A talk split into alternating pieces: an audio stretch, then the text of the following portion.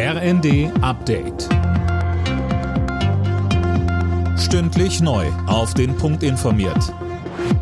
Ich bin Silas Quiring. Guten Morgen.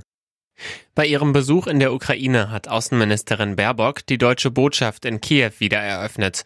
Zuvor hatte sie sich in Butscha und Irpin ein Bild von der Lage vor Ort gemacht. Im Anschluss traf sie ihren ukrainischen Amtskollegen Kuleba und Präsident Zelensky.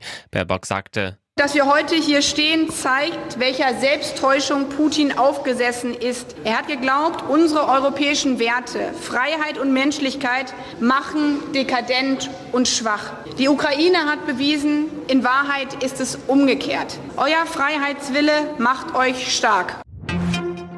Auf Bitten der Bundesregierung kommt der Bundesrat heute zu einer Sondersitzung zusammen. Einziger Tagesordnungspunkt die Finanzierung des Entlastungspakets, mit dem die Folgen des russischen Überfalls auf die Ukraine abgemildert werden sollen. Eileen Schallhorn. Durch den Krieg sind die ohnehin hohen Energiepreise in schwindelerregende Höhe gestiegen. Die Menschen in Deutschland sollen beispielsweise mit einer Energiepauschale, dem 9-Euro-Ticket oder einem Heizkostenzuschuss entlastet werden.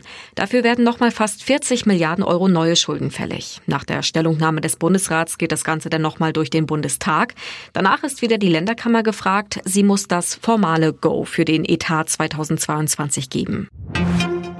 Ex-US-Präsident Trump ist wohl bald wieder zurück auf Twitter. Unternehmer Elon Musk will seine Sperrung aufheben, wenn er den Kurznachrichtendienst demnächst übernimmt.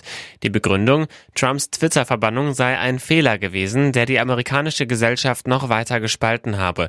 Musk will demnach statt dauerhafter Sperrungen begrenzte Auszeiten für Nutzer, die die Twitter-Regeln missachten.